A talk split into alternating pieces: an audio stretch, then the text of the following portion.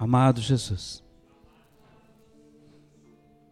meu grande amor, minha grande paixão, eu te peço nesta noite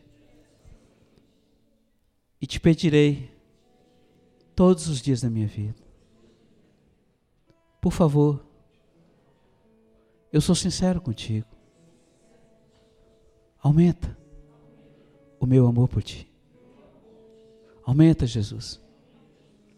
Eu não quero te amar como eu te amava ontem, mas eu desejo, eu te suplico, eu te peço socorro.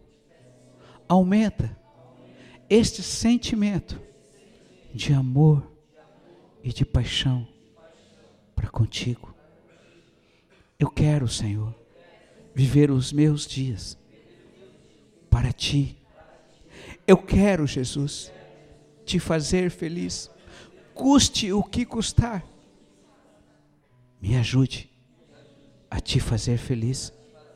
Cresça em mim, diminua eu. Cresça em mim, diminua eu. Também, Jesus, te peço algo difícil. Ajude a amar o meu próximo Ajude a me amar e a me aceitar como sou, como tu me fizeste. Mas continua trabalhando em mim para que a tua natureza seja formada em todo o meu ser. Eu te amo, Jesus. Eu te amo. Vamos dar uma salva de palmas para Ele. Uh!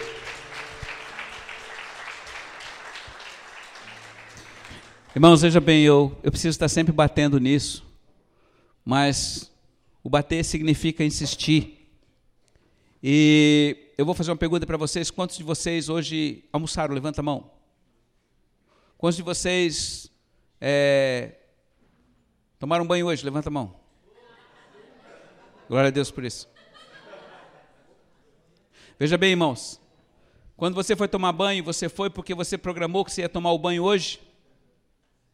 Você se programou para almoçar hoje? Ou se foi algo natural na sua vida? Foi natural. Foi impensado. Por quê? Porque você não consegue ficar sujo e você também sente fome. O que significa isso é que essa oração que você acabou de fazer ao Senhor, ela precisa ser na sua vida algo natural. O seu amor pelo Senhor precisa aumentar a cada dia. Isso é uma questão de sobrevivência. Você está se alimentando porque você ama comer, porque é bom comer, mas ao mesmo tempo você está sendo revigorado e fortalecido no seu corpo físico. Mas assim também como você toma um banho porque você se sente sujo, você também tem uma necessidade de estar na presença e viver na presença. E não há como viver e estar na presença impuramente, sujamente com a impureza deste mundo ou qualquer outra coisa que venha causar dano ao relacionamento nosso com Deus. Por isso é importante você orar e dizer: Senhor, aumenta meu amor por ti, e faça essa oração várias vezes ao dia. Não se conforme apenas porque você fez de manhã, levantou e disse, Senhor, aumenta meu amor nesse dia para contigo. Não, mas várias vezes no dia, fala com ele e diz, Senhor, eu te amo, mas aumenta meu amor. O pastor Beto daqui a pouco vai compartilhar a palavra, mas antes dele eu quero eu quero que você abra a sua palavra é, em Filipenses capítulo 1, versículo 27. 1, 27. Quantos foram cheios aqui na conferência? Uh! A palavra era autoridade, maturidade, graça. Maturidade autoridade e graça. Maturidade significa eu ter uma vida sacrificial em favor daquele que nada pode me oferecer em troca. É, maturidade significa eu morrer para si, mim mesmo, para alegrar o coração de Deus, servindo um ao outro.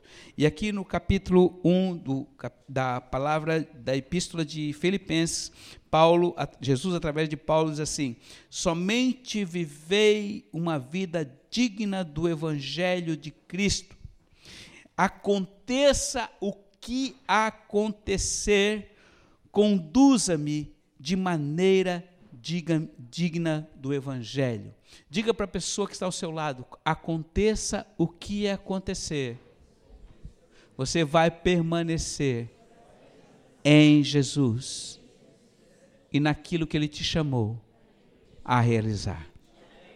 Que Deus abençoe. Eu quero de coração agradecer a todos os que, de certa forma, se sacrificaram para estar na conferência. Todos os que moveram, trabalharam e fizeram com que esta conferência fosse uma luva. Ela foi perfeita. Eu creio que não houve um só problema. Eu quero agradecer a todos vocês que durante três dias passaram 24 horas orando e intercedendo por esta conferência, pela presença dele neste lugar. E lá ele estava. Não obstante, o hotel estava cheio. Não houve um problema sequer, nem com os irmãos que ali estavam, adorando ao Senhor também atrás do nosso salão. Maravilha. E eu sou grato a Deus. Mas eu quero dizer para vocês o seguinte: não esqueçam, nós continuamos em guerra não baixe a sua espada, não esconda a sua tocha, não deixe de usar a sua armadura diariamente.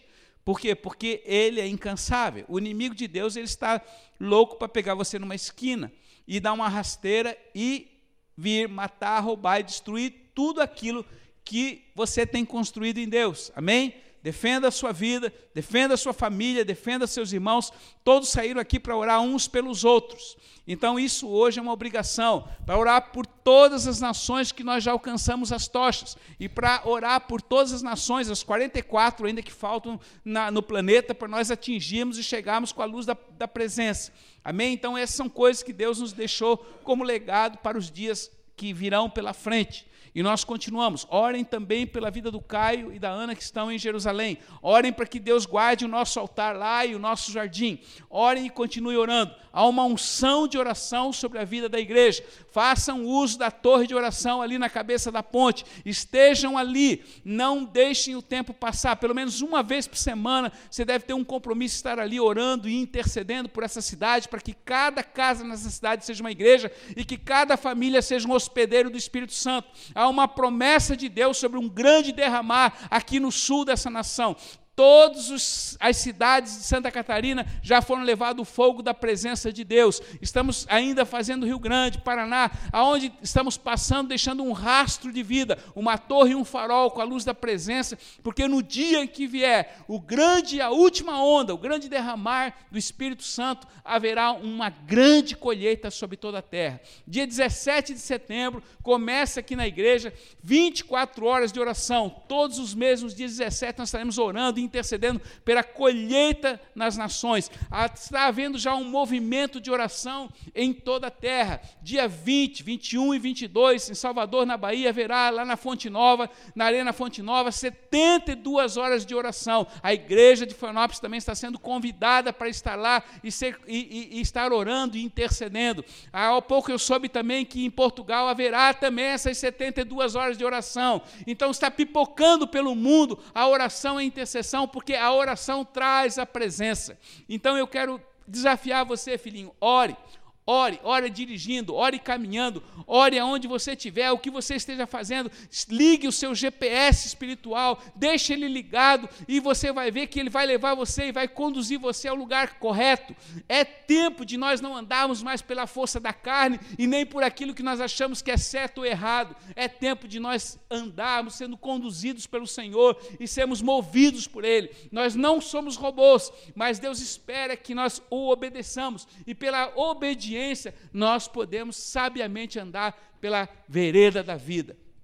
Não olhe as fraquezas dos seus irmãos, não se sinta ofendido por qualquer situação. Há uma graça sobrenatural sobre a ofensa que você recebe para que você possa exercer o perdão. E assim como Jesus falou, como perfeitos, como é o Pai que está no céu, sede vocês perfeitos, perdoando uns aos outros e vivendo em harmonia uns com os outros e dependendo de você, tenha paz uns com os outros. Amém, queridos? Pastor Beto.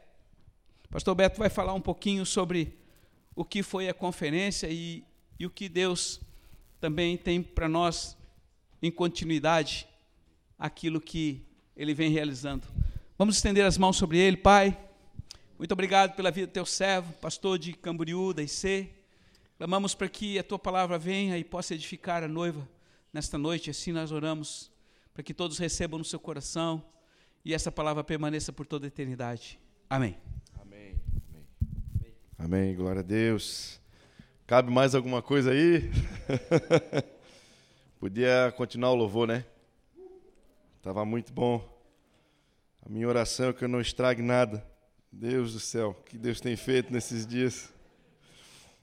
Né? Não pode ser aos 45 do segundo tempo, não vamos estragar nada, né? Mas essa conferência foi tremenda, como sempre tem sido.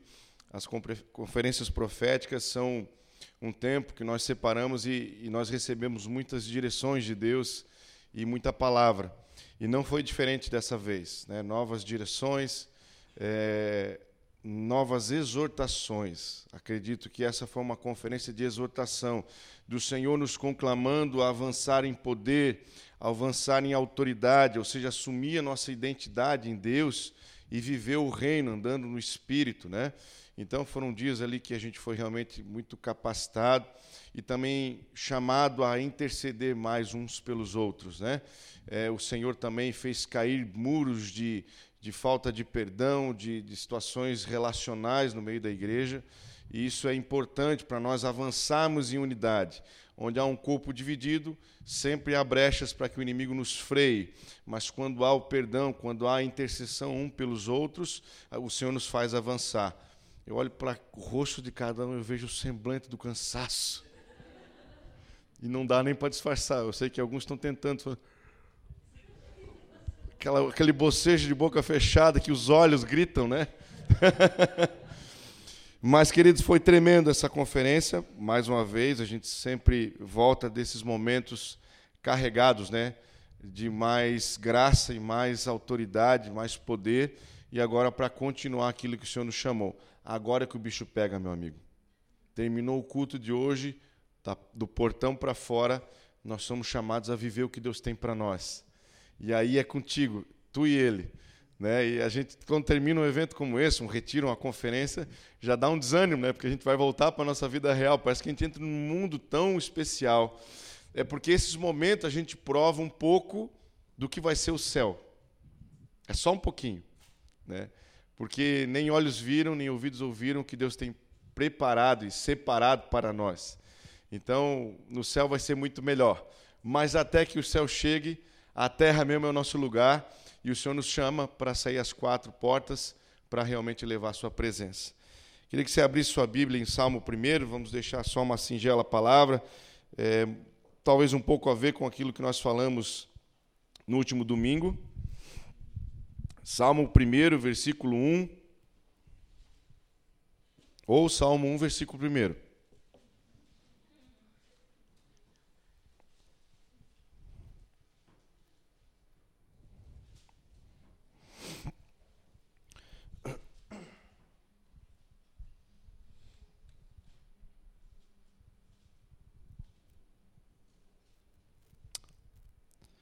Diz assim a palavra: Bem-aventurado o homem que não anda no conselho dos ímpios, não se detém no caminho dos pecadores, nem se assenta na roda dos escarnecedores. Antes tem o seu prazer na lei do Senhor, e nessa lei medita e de noite, dia e de noite, de dia e de noite. E ele será como uma árvore plantada junto ao ribeiro de águas, que no devido tempo dá o seu fruto, e cuja folhagem não murcha, e tudo quanto ele faz será bem sucedido. Amém. Até aqui. Bom, querido, esse texto se refere a uma pessoa, o justo. Tem como acender a luz aqui um pouquinho? É, é aqui. Tá, tá com problema. Tá bom. Esse texto ele, se, ele fala a respeito do justo. Né? Quem é o justo? O justo é aquele que decidiu viver a vida que Deus tem para ele. Simples assim. Ele renunciou sua própria vida, renunciou suas convicções, renunciou seus próprios desejos, né? dominou a si mesmo, lembra que nós falamos no domingo passado, e decidiu, decidiu viver o caminho de Deus. Esse justo ele tem algumas características aqui pela Bíblia. E o Salmo 1, versículo 1, o livro de Salmos, ele começa abrindo todo esse livro, que é um livro tão importante, falando sobre o justo. E ele começa dizendo: o justo ele tem algumas peculiaridades. Ele começa dizendo que ele é alguém que não anda no conselho dos ímpios, ele não se detém no caminho dos pecadores e ele não se assenta na roda dos escarnecedores. Bom, nós vivemos dias agora de conferência onde o Senhor nos chamou a avançar em poder, a avançar na autoridade. Amém. Só na IF aqui, né? Irmão, se você passar mal, tem médico ministrando e socorrista trazendo água. Glória a Deus. Não, eu tive que parar para falar, né, meu? Não é todo dia, né? Essa é uma honra aí para vocês, ó. Né, Valdeci?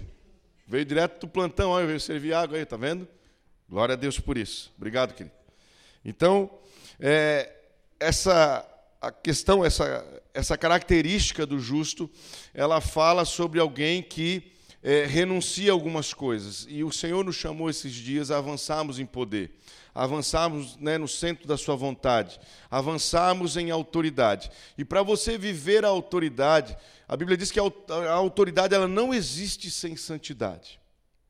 Um caminho de autoridade é um caminho santo. Você não vai adquirir de Deus, nós ouvimos isso do pastor Israel numa das administrações, você não vai ouvir de Deus ou não vai receber de Deus a autoridade se você não for santo. Você pode ser muito capaz, muito habilidoso, você pode ser cheio de talentos, mas você não vai ter a autoridade de Deus se você não for santo. E essa característica de avançar em poder, avançar em autoridade, é também ao mesmo tempo um chamado de Deus para andarmos na justiça, na retidão. Aquela palavra do domingo passado, ela continua real, ela continua para nós no dia a dia, a cada levantar.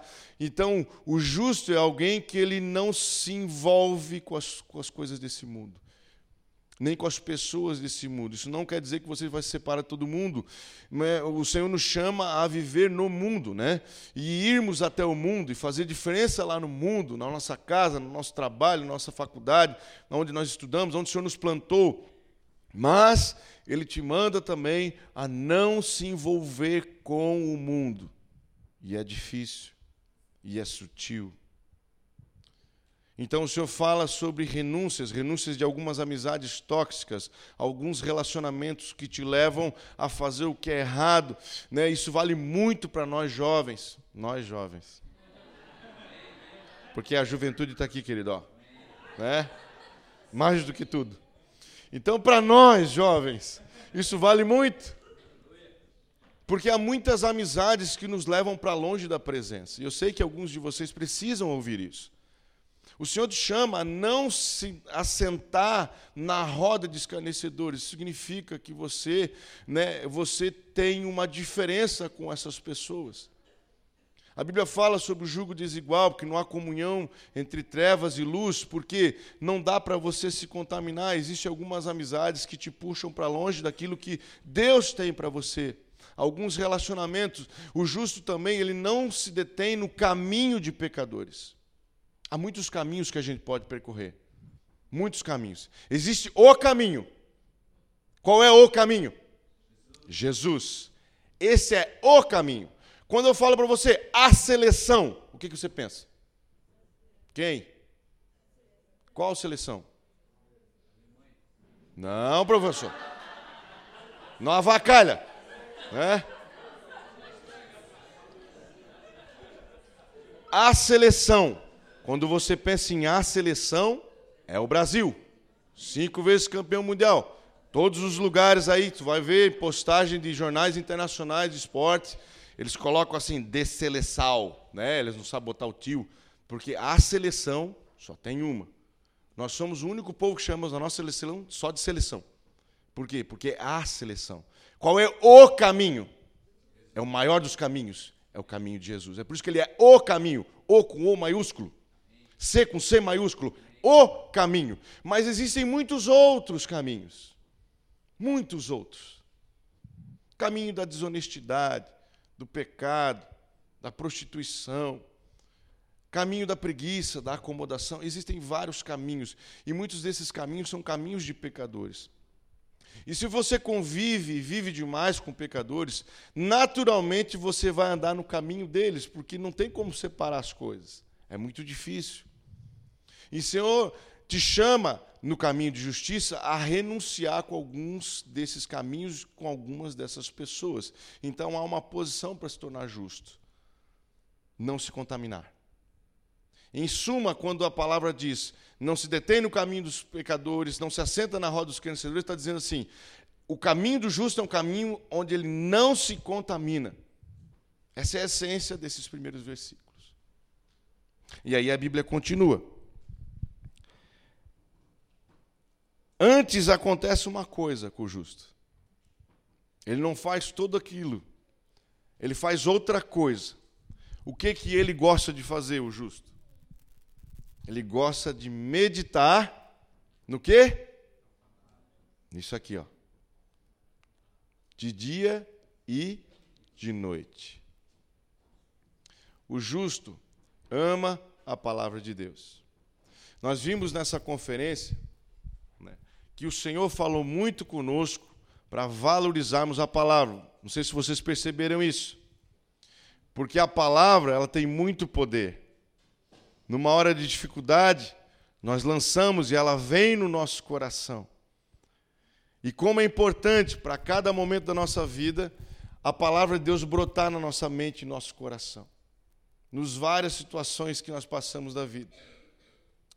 Não tem como a gente andar no caminho de justiça se nós não amarmos a palavra de Deus.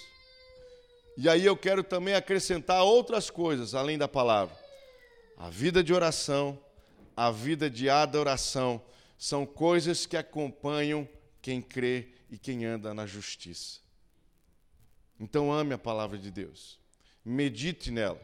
Não só na palavra, mas também no maná. Leia livros. Se alimente da presença, das revelações daquilo que Deus tem para você. Ame a palavra do Senhor. Assim como você vai botar em prática agora um relógio de oração na sua vida, Coloque em prática também a leitura diária da Bíblia, amém? amém. Será que você pode acrescentar junto? Amém. Mais do que tudo, a Bíblia. Se você for no médico e você tiver indicação de beber algum líquido, às vezes eu falo, pastor, pastor, tem que beber mais água. Né? Às vezes o sódio dele está um pouquinho mais alto. Tem que beber água. Você pode beber vários líquidos, né? pode beber água de coco, suco de laranja, tudo é muito saudável. Mas existe um líquido que é insubstituível. Qual é esse líquido? Água. Nada se compara à água. Hoje nós estávamos lá, né, almoçamos, aí tomamos um refrigerante, suquinho de uva, né, tudo muito legal, muito bom. E aí, sobremesa, e mais um pouquinho de suco. Sobremesa, mais um pouquinho de refri. Mas chega uma hora, meu amigo, o que, que você precisa? De água. Não é? Tem hora que nada súplica. Esses guri aí chegaram no quarto, hoje o Pedro ficou com a gente também, Pedro, Dani e o Davi, né? Comeram sobremesa e tal, e foram, foram, daqui a pouco, quero água, eu também, eu também, eu também, quero água, quero água. A sede de água. Pode botar, querido, o suco mais geladinho na frente deles. Naquela hora, meu amigo, só água. Então, querido, o líquido mais importante, a palavra mais importante é a Bíblia. De tudo que você vai ler, você não pode deixar de ler a Bíblia, porque é a palavra viva de Deus. E quando você lê, quando estiver caminhando em oração, caminhando também na busca pela presença, essa palavra ela vai brotar daqui e vai começar a ser revelada em você. A Bíblia diz em 1 João 2,27 que o Espírito Santo é nosso professor. Você sabia que a Bíblia é o único livro cujo autor está do seu lado o tempo inteiro?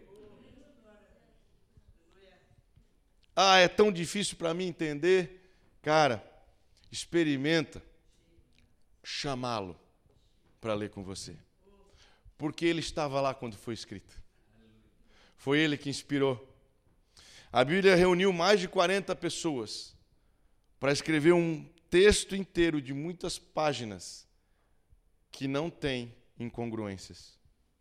Em épocas diferentes, em eras diferentes, homens de todo jeito, de várias culturas diferentes, foram inspirados pelo Espírito Santo para escrever essa palavra e ela não se contradiz em nenhum momento.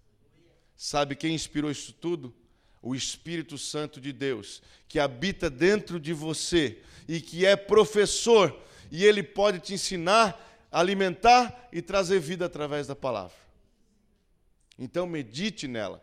E aí aqui a Bíblia está falando que o justo ele medita, ele não só lê, ele não passa correndo, ele para e mastiga aquilo.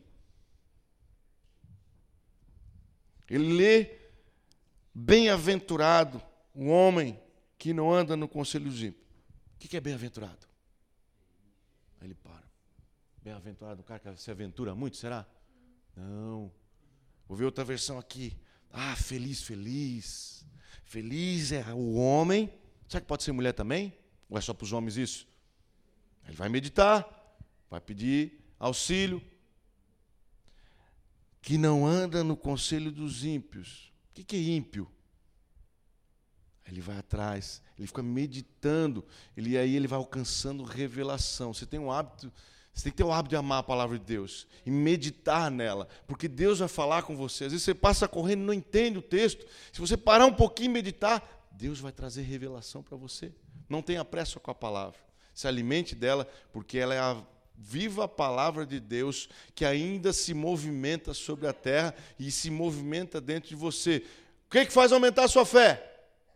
o ouvir a palavra de Deus. Nada se compara para aumentar a fé. Você pode orar muito pela sua fé e deve orar, ok.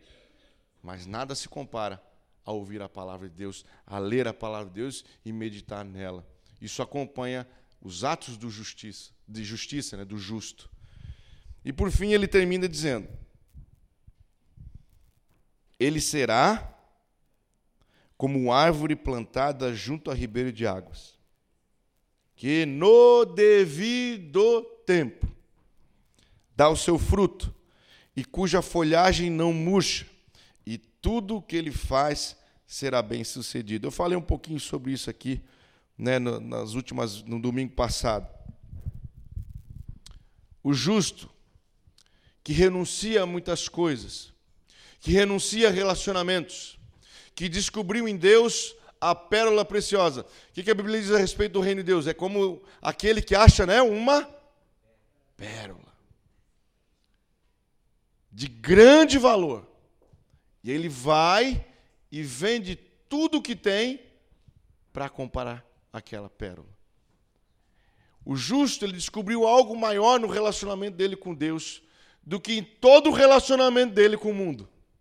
Amém? Você é justo? Você descobriu isso? Quantos descobriram que o que nós temos em Deus é muito maior do que que nós temos aí fora? O que foi essa presença aqui agora? Você precisa de algo mais do que isso? O que nós temos em Deus é muito mais precioso do que o que você pode conquistar em todo mundo, querido. E aí o justo também ele medita e avança em fé e na leitura da palavra, no conhecimento dela, e aí a Bíblia diz que ele vai ser como uma árvore plantada junto ao ribeiro de água. Existe uma árvore, Daviane ama essa árvore, né, Daviane? Nós já falamos sobre ela aqui, que ama ficar plantada junto ao ribeiro de água. Qual que é? Falei domingo passado.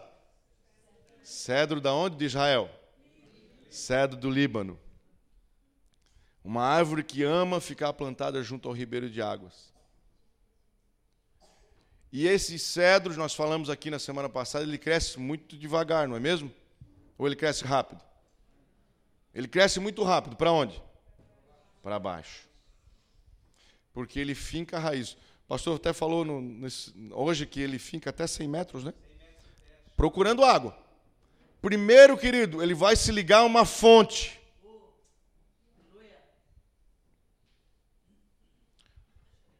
Eu sou a videira, vós sois os ramos. Todo ramo que não estiver em mim não dá fruto. Minha não, ele. Essa é a palavra de Jesus. Então o cedro ele vai até achar o quê? Uma fonte. A água viva. Enquanto ele não acha água viva, ele não cresce, Por quê? Porque ele não tem estrutura para crescer. Porque o cedro do Líbano não se contenta de ser uma árvorezinha qualquer. Ele quer ser a árvore. E não a árvore igual ao cedro do Líbano. Mas o cedro do Líbano paga o preço para ser a árvore. Ele cresce sem pressa para baixo da terra, não está preocupado com quem está o observando. Se alguém está dizendo, olhando para as folhinhas dele que estão do lado de fora, assim pensando, isso aí não vai vingar, isso não vai dar nada. Ele está aprofundando as suas raízes na fonte. E quando ele está ligado à fonte, ele começa a crescer, porque é a fonte que dá a seiva da vida dele e o fortalece de dentro para fora. E ele cresce, e ele cresce, e ele alarga o seu tronco, e ele continua crescendo. E diz a Bíblia que nenhum vendaval, nenhum vendaval pode derrubá-lo. Cara, isso tem muito a ver com a gente, cara. Isso tem muito a ver com o justo. O texto está falando sobre o justo, está falando, ele é como uma árvore plantada junto ao ribeiro de água. Não é uma árvore que está longe, ele é como uma árvore plantada junto ao ribeiro de água. Por quê? Porque essa árvore é uma árvore diferente das outras, ela está aprofundando a sua raiz na fonte. E aí, quando está ligada à fonte, ela cresce. O Salmo 92 diz assim, ó: que o justo florescerá como a palmeira e crescerá como o cedro do Líbano. O justo. O justo. Quem é o justo? O que renuncia à sua vida lá fora. O que ama esta palavra e nela medita de dia e de noite. Esse é o justo. É esse justo que o Senhor chamou nesses dias para avançar em poder e autoridade. Quem é justo aqui? Sim, você é justo, meu amigo, minha amiga, meu amigo, minha amiga. Você é justo. Você é justa. O Senhor te chamou para não ter parte com esse mundo, para viver do mundo, mas não ter parte com ele, para ir até o mundo, transformar o mundo, mas não ter parte com ele. Para ser uma árvore plantada junto a ribeiro de água, que fincou suas raízes na fonte. A Bíblia diz em Jeremias 2,13 que o, o, profeta estava falando pela boca de Deus: o meu povo cometeu dois pecados. A mim me abandonou, Deus, e construiu para si cisternas rotas que não retêm água. Sabe o que o profeta estava querendo dizer? O povo abandonou primeiro a fonte de água viva. Depois que ele abandonou a fonte, ele não tem mais suprimento de água. Então ele cria uma cisterna. O que é a cisterna? É como se fosse um, um reservatório. Obrigado. Cisternas rotas, rachadas, que não podem reter água. Você não é um camelo que enche o panduco de água e atravessa o deserto. Você não consegue. Você precisa estar ligado à fonte. Não tem como cavar uma cisterna, querido, com o que você recebeu ontem, na sexta, sábado e hoje. Não dá para cavar uma cisterna. Se você sair daqui só com aquela aguinha parada ali que reteve dessa chuva que veio do final de semana, essa chuva espiritual, onde o Senhor derramou sobre nós. E se amanhã ou depois ou você não se ligar à fonte, você não viver o que o Senhor tem para ti, essa fonte, essa cisterna, ela vai secar porque tem rachadura no reservatório. A água vai sair fora e ela vai esvaziar rápido. E se você não está ligado na fonte, essa água não, não enche novamente. É por isso que a Bíblia diz que nós somos despenseiros da graça de Deus. O que, que é isso? É aqueles que cuidam da dispensa de Deus. Tem dispensa na sua casa? Só nas casas mais abastadas. No pastor aí tem, ó. Um armáriozinho, né? Onde guarda as comidas, né? Todo mundo tem um armáriozinho que guarda comida em casa? Vamos chamar isso de despensa. Né? Isso é dispensa, não é dispensa. Dispensa é de ser, fui dispensado do exército, do emprego, fui embora. É despensa. Nós somos despenseiros da graça de Deus. Você tem uma despensa espiritual e Deus deposita em você. E a dispensa é para quê? Para deixar o alimento estragando lá ou não? Para fazer o arrozinho de cada dia. Terminou o primeiro pacote, tem outro lá, abre o pacote, continua fazendo arrozinho. A despensa é para isso. Deus despensa sobre você e você é despenseiro da graça. Você distribui a graça de Deus. Para você distribuir a graça de Deus, você tem que continuar recebendo a dispensa dele, a graça dele. Porque sem ele, nada podemos fazer. Nós somos os ramos da videira. E sem estarmos ligados à videira, o nosso ramo morre. Então o Senhor te chama a estar ligado na fonte, igual o justo, do Salmo 1, que é como uma árvore plantada junto ao ribeiro de água. E aí o texto continua no devido tempo. Repete comigo assim: no devido tempo, eu vou florescer. No devido tempo, ele dá o seu fruto, e a sua folhagem não murcha, e tudo o que ele faz será bem sucedido. Quer ver Deus respondendo às suas orações? Seja justo. Esteja ligado na fonte. Renuncie o mundo. Ame a palavra de Deus. Automaticamente a presença vai te cercando, vai indo atrás de você. Deus vai fazendo. Seja fiel a Ele. No devido tempo, você vai frutificar. Muitos de vocês estão chegando estão procurando encostar suas raízes na fonte. Quando você estiver bem firme na fonte, você vai crescer. E Deus vai fazer através de você aquilo que Ele quer fazer. Alguns de vocês já estão florescendo. Nós já estamos percebendo. Não é, pastor? Vamos florescendo aí. Tem uma mocinha aqui florescendo no ministério infantil agitando as coisas. Tem gente florescendo, cara. Na hora da dor, onde a gente tem perdas, Deus floresce outros. E Ele vai continuar florescendo, porque isso aqui é uma terra de justos. E o Senhor tem prazer em nós, não para nossa glória, mas Ele achou graça em nós, porque nós o amamos, querido. Nós o amamos. Nós podíamos ficar aqui a noite toda adorando Ele porque nós o amamos. E a presença dele nos visitou e isso é tudo para nós. Isso é o bem mais precioso que nós temos. A presença dele. E é em momentos como esse que a gente experimenta a presença, que a gente vê que não precisamos de mais nada. Claro que tudo é consequência. Né? Quando se busca o reino, o resto vem. Mas Deus te chama a ser justo e justa. Tudo que você ouviu nesse final de semana na conferência, de avançar em poder, avançar em autoridade, a deixar de lado mágoas e consertar relacionamentos, são atos que acompanham os justos. Você percebeu?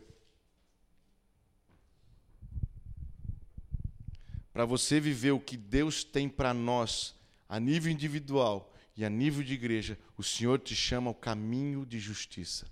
Quantos querem trilhar esse caminho? Eu quero. Eu sei que você quer também. Isso não é novidade, tá?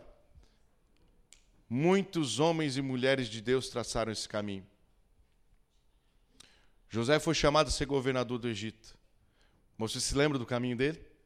O caminho dele foi difícil, cara. Ele foi rejeitado pelos irmãos que tinham inveja dele. Ele também muitas vezes não teve sabedoria na hora de compartilhar aquilo que Deus tinha para ele aquilo que Deus revelava a ele. E aí suscitou a inveja, suscitou a ira dos seus irmãos. E aí ele foi vendido como escravo. O seu pai achou que ele estava morto. E houve vários caminhos da vida de José. Foi, de José, foi preso. Revelou o sonho lá para um dos, dos, que estavam. Falou assim: ó, quando tu for lá, estiver diante do rei, lembra de mim. O cara esqueceu, ele passou mais uns anos lá. E falou assim: não, agora eu vou sair. Meu, esse cara vai direto pro rei, vai contar que eu, tô, meu, agora vai dar. Mas não, passou anos. E ele não reclamava, cara. Gideão. Gideão foi encontrado malhando trigo no lagar. Lagar é o lugar de amassar uva. Israel estava invadida pelos midianitas. E Gideão, chamado de varão valoroso pelo anjo, né? O Senhor é contigo, disse o anjo para ele. E Gideão olha assim: se Deus é com a gente, o que é feito de nós? Por que, que nós estamos passando essa dificuldade? Estou eu aqui, ó, malhando trigo no lagar, porque a minha plantação midianita nenhum vai pegar. Deus achou graça no coração daquele homem, que era valente, estava lá, se esforçando. Falou assim: essa terra é minha, essa terra não é de mais ninguém, eu não vou abrir mão dela. Isso aqui é fruto do nosso trabalho, fruto da bênção de Deus sobre nós. E aí o anjo encontrou ele, o chamou de valor valoroso, e ele era o menor da sua casa, e a sua família era a menor de Israel. Mas ele encontrou naquele Gideão um coração justo. E o caminho desse cara foi fácil? É claro que não. Moisés, querido, também não teve um caminho fácil. a história de Moisés é muito louca, né? Ele foi colocado no cestinho, o cestinho chegou até Faraó. Lá ele foi criado, né? cresceu, se tornou importante, depois foi embora. Depois Deus trouxe ele de volta para libertar o povo. Olha o caminho que ele fez. Nosso caminho não vai ser linear, querido. O nosso caminho é impelido pelo Espírito Santo. Isso quer dizer que ele vai te levar, às vezes, a alguns passeios que você não estava preparado. Vai te levar a alguns lugares que você nem imaginava vai dar algumas voltas na sua vida que você não tinha programado. Mas se você permanecer nele, confiar nele, ele vai te conduzir no centro da vontade de Deus, que é o lugar que você tem que estar. Eu nunca ia imaginar que ia estar hoje pastoreando na igreja de Camboriú. Quando eu cheguei aqui nem existia a palavra sobre Camboriú. Mas hoje nós estamos lá. Porque os caminhos de Deus nos levaram a lá. Eu nem imaginava, querido. Nem imaginava. A nossa vida é assim. O Senhor nos conduz. A gente entra na locomotiva e vai. Entra no vento dele e vai. E não existe caminho melhor, eu te digo. Vai valer a pena. Tá feliz, né? Tá bom ministrar hoje, tá todo mundo feliz. Pode dar uma receita de bolo aqui, todo mundo vai rir. Ah, glória a Deus. Coisa linda. Mas nós vamos encerrar, queridos. Lembrando do que nós recebemos nessa conferência. Porque a sabedoria está em nós retemos as palavras de Deus. Há muitas coisas que Deus nos dá e nós precisamos reter e fazer frutificar aqui dentro. Porque você é como uma árvore plantada junto ao ribeiro. Deixa isso frutificar.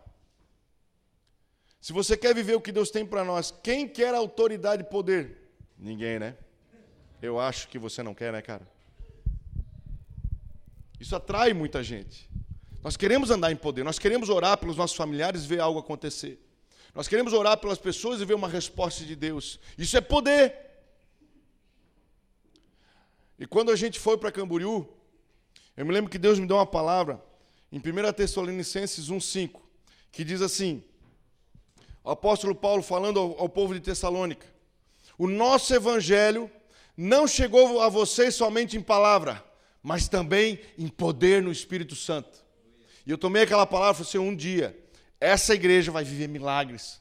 Eu profetizei sobre a nossa igrejinha lá, que um dia nós vamos viver milagres lá. E esse dia vai chegar. Porque Ele é maior. Porque Ele é o Deus do milagre que isso faz parte e acompanha as obras de quem crê. Eu não ando correndo atrás de milagre, querido, mas o Deus a quem eu sirvo, ele é poderoso e ele vai fazer conforme ele quer. E chegou a hora de avançar em poder pela terra, mas também pela nossa terra. Sobre Camboriú, sobre Floripa, sobre Lumenau, sobre Timbó, sobre Jerusalém, sobre Jaraguá, quem vai para Jaraguá? Quem vai edificar Jaraguá? Quem vai edificar Camboriú? Vai me ajudar lá. Quem vai edificar Timbó? todos nós, não deixe de ir. Não deixe de percorrer. Você carrega poder, querido. A presença está em você. Quando vocês vão no culto nosso lá, faz diferença. Nós adoramos diferente. Por quê? Porque a presença está com você. Você traz o fogo. Você traz lenha para o altar. Cada um que vai, cada um faz diferença. Porque a presença em você, cara, não é por você, não é sobre nós, é sobre Ele. Então, queridos, não se esqueça das palavras dessa conferência.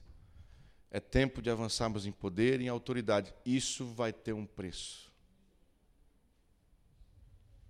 Um preço a pagar. Quantos estão dispostos a pagar? Você vai ter que renunciar a algumas coisas, algumas amizades, alguns relacionamentos. Aquele namoro tico-tico no fubá ali que não te leva a lugar nenhum. Tem que abrar, abandonar essas coisinhas, esses sentimentozinhos, essas paquerinhas aí, que tu sabe que não tem nada de Deus aí. Abandona esses negócios. Deus te chama a um caminho de justiça que vale a pena. Não existe nada lá fora que seja mais interessante do que Deus pode te dar. A Bíblia diz Isaías que Deus carrega o mundo em suas mãos. Existe alguma coisa que Deus não possa te dar? Existe alguma maneira de Deus não conseguir agradar teu coração? Aquele que é poderoso para fazer infinitamente mais daquilo que pedimos ou pensamos, habita dentro de você. E Ele ama você. E essa conferência foi mais uma prova de amor. Ver as nossas crianças não querendo que o culto acabasse. Tem maior prazer que esse. Ver um menininho de 5 anos de idade, filho da Carol, triste porque não cantaram a música que ele queria pular. Ver os nossos pequenos e adolescentes mal terminando uma canção, já cantando e puxando outra. Cara, você tem noção da alegria que isso é? Essa é, a, é o futuro da nossa igreja, que tem fome e sede já desde pequenininho. E eles serão melhores do que nós. Mas nós vamos fazer essa estrada para eles. Porque nós vamos perseguir e caminhar no caminho dos justos. E nós vamos pagar um preço, e nós vamos renunciar a nossa vida lá fora. Há um preço a pagar o Evangelho é um Evangelho, o caminho, o nosso caminho é um caminho de porta estreita. É o caminho. E não há outro melhor. Mas há um preço a pagar. Ainda existe uma cruz. Ainda existe um preço a pagar. Então, quem quiser vir após mim, disse Jesus, todo dia, carregue sua cruz, negue-se a si mesmo e o siga. Nós vamos orar agora para que tudo que nós vivemos nesse final de semana seja uma verdade em nossas vidas. Amém? Há uma multidão de justos aqui que o Senhor chamou para um caminho de retidão.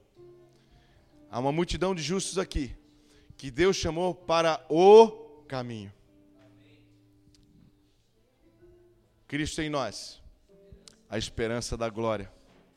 Cristo em você, querido. A esperança para esse mundo doente, triste e enfermo, de alma e de corpo e de mente.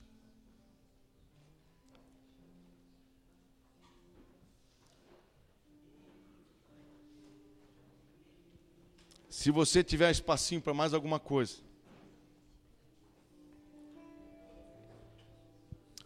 o Senhor te chama a não fazer um voto de tolo. Porque os nossos tempos são outros.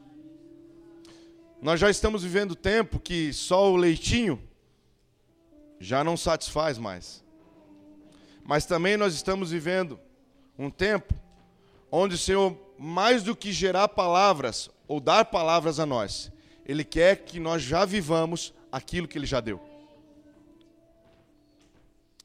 Então agora não sobra nada para nós além de nos apossarmos do que é dele, nos apossarmos do que é nosso e vivemos um caminho de retidão, dominando a nós mesmos.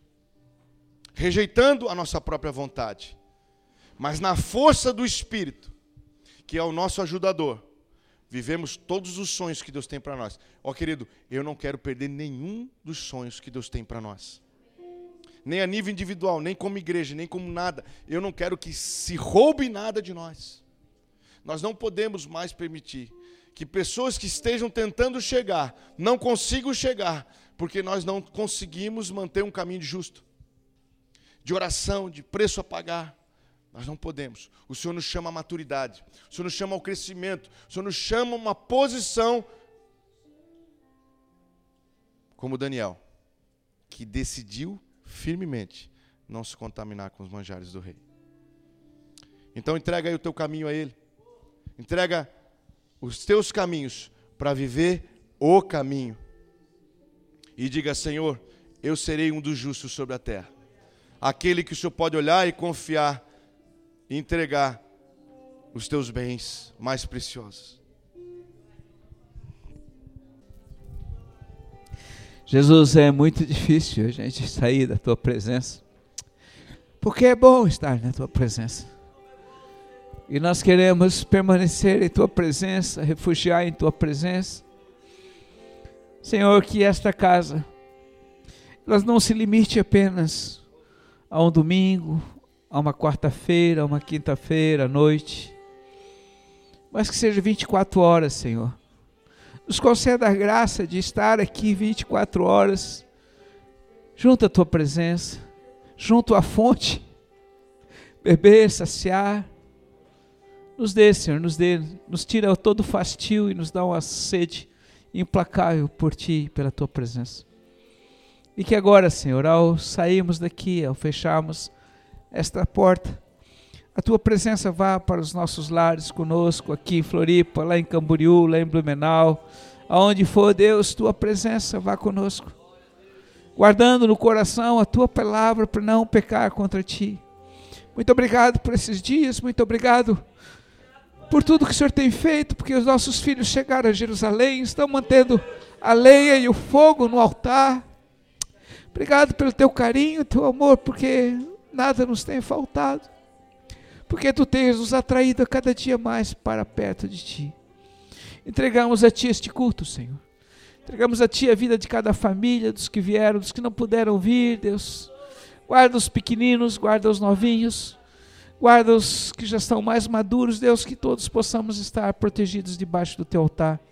E que nessa noite, ao deitarmos, Senhor, e ao abraçarmos nosso travesseiro, nós venhamos abraçar o Senhor e dormir no colo do Senhor, e sermos e sonharmos com o Senhor, e possamos acordar com o Senhor e permanecer com o Senhor todo o tempo da nossa vida. Muito, muito obrigado, Deus. Nós te damos a glória e a honra e o louvor e a adoração e a nossa gratidão. Vamos dar uma salva de palmas aí. Aleluia. Aleluia, aleluia.